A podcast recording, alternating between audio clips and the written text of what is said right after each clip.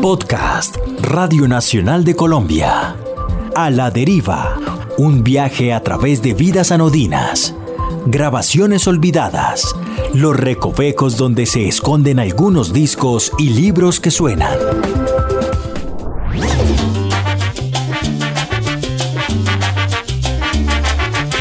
Virgen de las Mercedes, patrona de los reclusos, En Colombia, la Virgen de la Merced es la patrona de los reclusos y también le da nombre a un barrio fundado por la Compañía de Jesús el 24 de septiembre de 1908 en Bogotá. Hacia la mitad del siglo XX, la Merced fue el barrio más elegante de la capital y con el pasar de los años pasó de ser una apacible zona residencial a un enclave de la industria de las comunicaciones. Allí, en una de esas amplias casonas de ladrillo rojo construidas bajo las estrictas normas arquitectónicas del estilo Tudor, se forjó uno de los capítulos más extraordinarios de la historia reciente del jazz colombiano. Los detalles de este fortuito acontecimiento y sus posteriores consecuencias discográficas es lo que nos convoca a una nueva entrega del podcast A la Deriva. Sean bienvenidas y bienvenidos.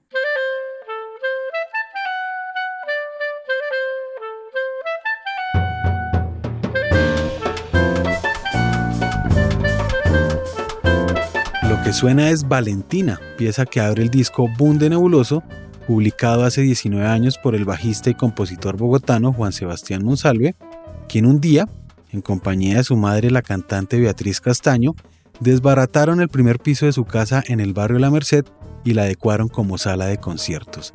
Bautizada con un juego de palabras que alude a un viejo compositor alemán de apellido Bach, Tocata y Fuga abrió sus puertas en los primeros meses del año 2000 con un recital matutino de 1.280 almas. A partir de ese momento y durante cinco años, pasaron cosas extraordinarias en esa casa que colinda con el Parque Nacional a la altura de la carrera quinta con calle 34. Músicas raizales, punk, arriesgados experimentos tropicales y mucho jazz mantuvieron ocupadas las noches de Beatriz Castaño y su tropa de socios espirituales y rumberos. En una de esas tantas faenas legendarias, en la cercanía de un concierto que Juan Sebastián Monsalve, junto al cuarteto del saxofonista Tico Arnedo, iban a dar en la quinta edición de Jazz al Parque, coincidieron en tocata y fuga unos personajes que tan solo un par de meses más adelante grabarían en Nueva York un disco crucial. El recuerdo de aquella azarosa noche septembrina permanece vivido en la memoria de Juan Sebastián Monsalve.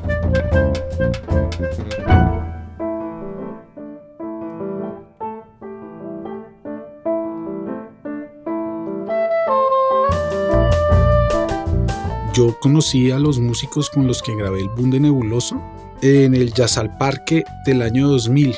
Eblis Álvarez, Brian Sarmiento y yo conformábamos el cuarteto de Tico Arneo y justo en la víspera, al fin de semana de Jazz Parque de ese año, tuvimos una presentación en Tocata y Fuga, que era el club de jazz que yo armé con mi madre Beatriz Castaño. Ya llevamos unos meses, estaba en pleno apogeo y esa noche, viernes, estábamos tocando el repertorio que íbamos a tocar el siguiente domingo en Jazz al Parque justo antes de el cierre que estaba a cargo del sexteto de Abishai Cohen.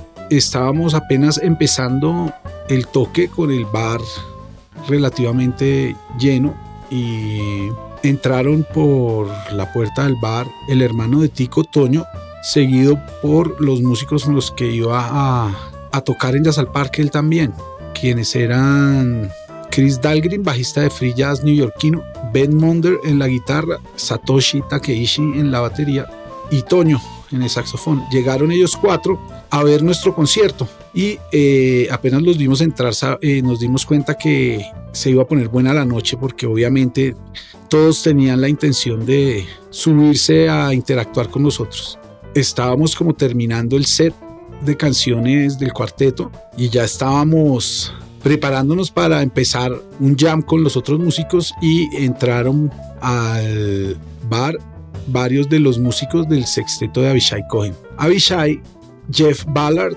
el baterista que junto a Abishai era acompañaban en ese momento a Chick Corea en el Chick Corea New Trio y Jason Lindner Ellos tres venían con el sexteto de Avishai para cerrar el Jazz al Parque del año 2000. Esa noche se armó el jam session más memorable de Tocata y Fuga y el jam session más memorable que yo haya participado.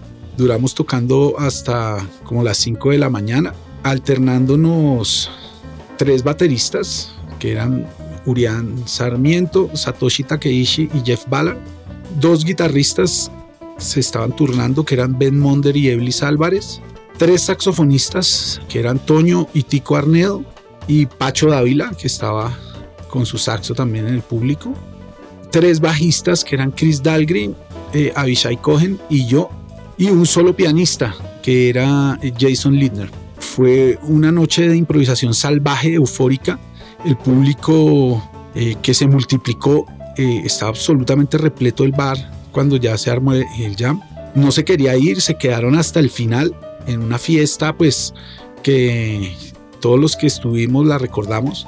Surgió una amistad con, con Avishai, con Jeff y con Jason eh, porque hubo una empatía estética a nivel musical, un entendimiento en la manera como improvisamos esa noche. Eso hizo que el día siguiente nos encontráramos hacia el mediodía y yo me fuera con ellos tres a la casa de Teto Campo en la Candelaria. Citáramos a otros amigos como Juanita Delgado y hicimos otro jam session de todo ese día. También llegó Urián y eso fue todo el sábado y el domingo cerramos Jazz al Parque. Tocamos con el cuarteto de Tico Arnedo, invitamos a tocar eh, con nuestro cuarteto a Jason Linder en el piano y después cerró el festival Avishai Cohen con su sexteto y nos invitó a Urián y a mí a tocar con ellos. Eso consolidó como una amistad musical que mantuvimos y pues desembocó en la grabación del Bunde Nebuloso.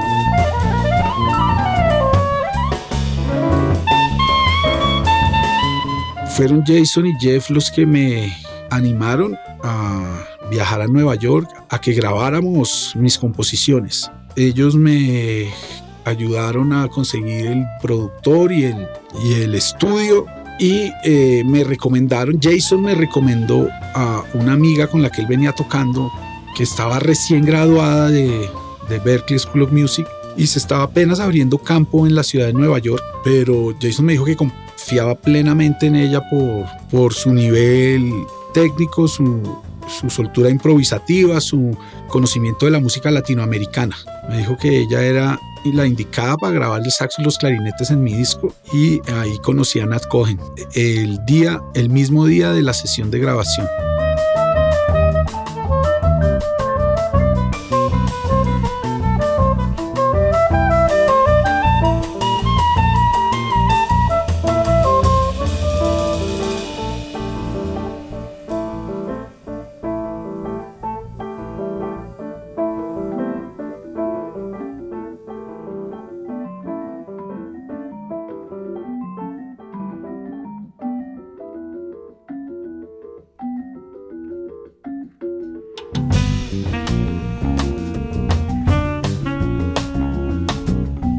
Junto a unos músicos de alto calibre que había conocido en una situación inesperada, Juan Sebastián Monsalve inició el proceso de producción de un disco revolucionario y revelador.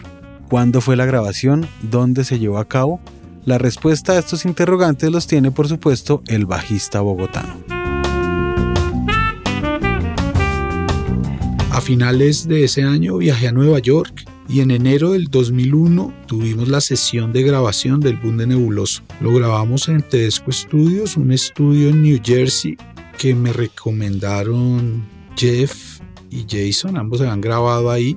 Jeff me recomendó, me contactó con David Baker, ingeniero de sonido y productor especializado en jazz. Él fue el encargado de eh, la ingeniería, la grabación y la mezcla. Yo quería emular el proceso de producción de los discos de jazz de los 50, específicamente el método que utilizó Miles Davis para grabar Kind of Blue en el 59, en el cual Miles llegó con música nueva directo al estudio y los músicos grabaron en primera toma su primera impresión de esa composición y su primera improvisación sobre esta. Asimismo, yo tuve una reunión previa con cada uno de los músicos en la cual les expliqué el concepto. Sobre todo trabajamos las estructuras rítmicas de la música afrocolombiana en las cuales yo me basé para hacer el disco. Les dejé las partituras y grabamos eh, la siguiente mañana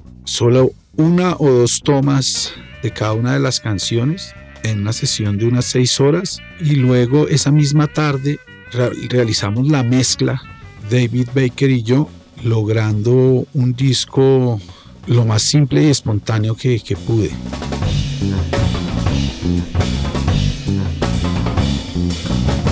A finales de la década de los 90, el jazz en Colombia había adquirido personalidad propia.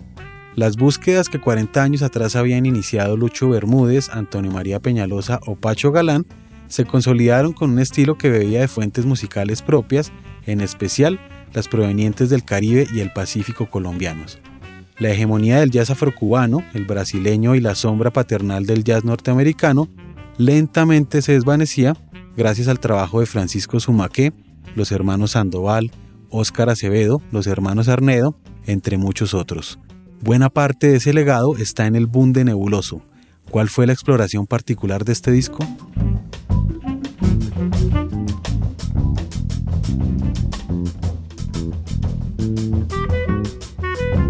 La música es una construcción social colectiva y yo como jazzista me siento parte de un legado cultural. Yo aprendí a tocar con quienes tenían más experiencia en el jazz que yo, con los maestros Eddie Martínez, Héctor Martiñón, con los hermanos Sandoval, con Oscar Acevedo y principalmente con los hermanos Arnedo, con quienes toqué toda la década de los 90. En el mundo nebuloso yo creo que se siente esa herencia. Lo particular del bunde quizá es la manera como yo abstraigo las estructuras de las músicas tradicionales colombianas, utilizando técnicas de la música hindú y de la música clásica contemporánea de la cual también uso recursos armónicos. En general, una mayor abstracción de los elementos rítmicos, armónicos y melódicos de los códigos de las músicas populares colombianas. ¿De qué se trata? ¿Qué técnicas de composición se utilizaron? ¿Cuáles son las complejidades rítmicas? ¿Qué amistades se forjaron?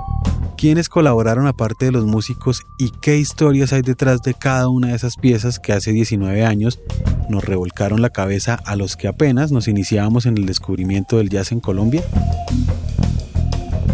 La primera canción del álbum es Valentina, la cual terminé de componer en la sala de parto del hospital el día que nació mi hija Valentina. Esta composición está basada en el ritmo de puya y la melodía está inspirada en las melodías tradicionales de la gaita. Tiene un acompañamiento armónico que usa todas las notas que no tiene la melodía completando los 12 semitonos. Eh, técnicamente se puede describir como una bitonalidad duodecafónica, la técnica que usa en esta canción. La segunda parte se basa en una escala tradicional hindú, en un raga, y usa recursos rítmicos, agrupaciones típicas de las talas hindúes. La segunda canción se llama Yuma en Guagua. Hace alusión a la jerga cubana y a mi paso por La Habana ese año 2000 sitio donde estaban estudiando muchos de mis amigos músicos que después harían parte de la nueva música colombiana. Yuma quiere decir extranjero o gringo y guagua es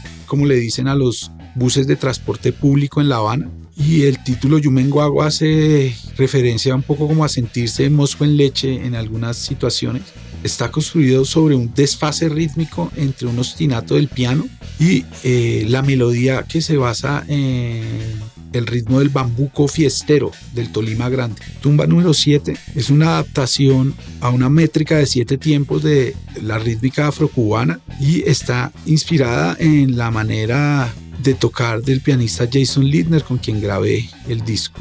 En esta canción precisamente él se suelta increíblemente el currulao acurrucao se basa en la música tradicional del litoral pacífico sur colombiano, pero extrañado con una escala oscura eh, de la música tradicional hindú. Trepunta se basa en el porro pelayero, tiene una melodía melancólica en el clarinete. El nombre se refiere al calzado tradicional de los habitantes de los Montes de María. El bunde nebuloso que le da nombre al disco es la canción más experimental. Se superpone la rítmica del, del bunde tolimense con agrupaciones irregulares a 5 y a 7 en una melodía abstracta, puntillista diría yo. Quizá el último vuelo lleva el título de un poema de Raúl Gómez Jati y es originalmente una canción que compuse con base en el poema y esta es una versión instrumental. Adapta el ritmo del bossa nova a una métrica de 7 cuartos. Como anécdota de la grabación está el primer encuentro entre Jeff Ballard con Ferron Aklaf, quien fue invitado especial a una de las canciones del disco. Estos dos bateristas de vanguardia neoyorquina no se conocían, eh, solo por referencia tenían ambos discos del otro, pero nunca habían hablado y desde ahí establecieron una, amistad y después de eso se han encontrado en múltiples escenarios del mundo y siempre que se encuentran me escriben para contarme Importante mencionar la colaboración de Martín Bejarano en la preproducción y la producción de la grabación. Fue mi mano derecha en, en toda la gestión operativa y pues nos divertimos mucho en todo el proceso.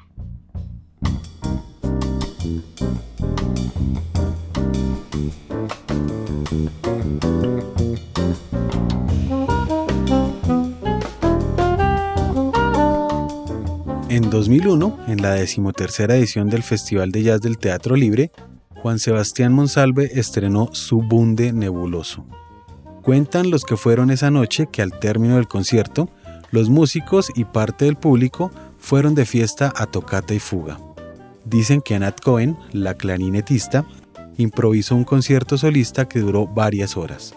Hace 19 años, el Bunde Nebuloso reveló posibilidades inéditas del jazz colombiano e inspiró a una generación osada de músicos y músicas que llevarían el asunto a lugares insospechados. Dos décadas después, sin una reedición que le haga justicia, este disco germinado en una noche de fiesta permanece vigente y estimulante. Con el fondo de una nostálgica pieza inspirada en un poema de Raúl Gómez Hattin, cerramos un nuevo capítulo de A la Deriva, un podcast de la Radio Nacional de Colombia. Mi nombre es Luis Daniel Vega y les invito a seguir descubriendo biografías anodinas, grabaciones olvidadas, libros que suenan y algunas historias de discos inauditos.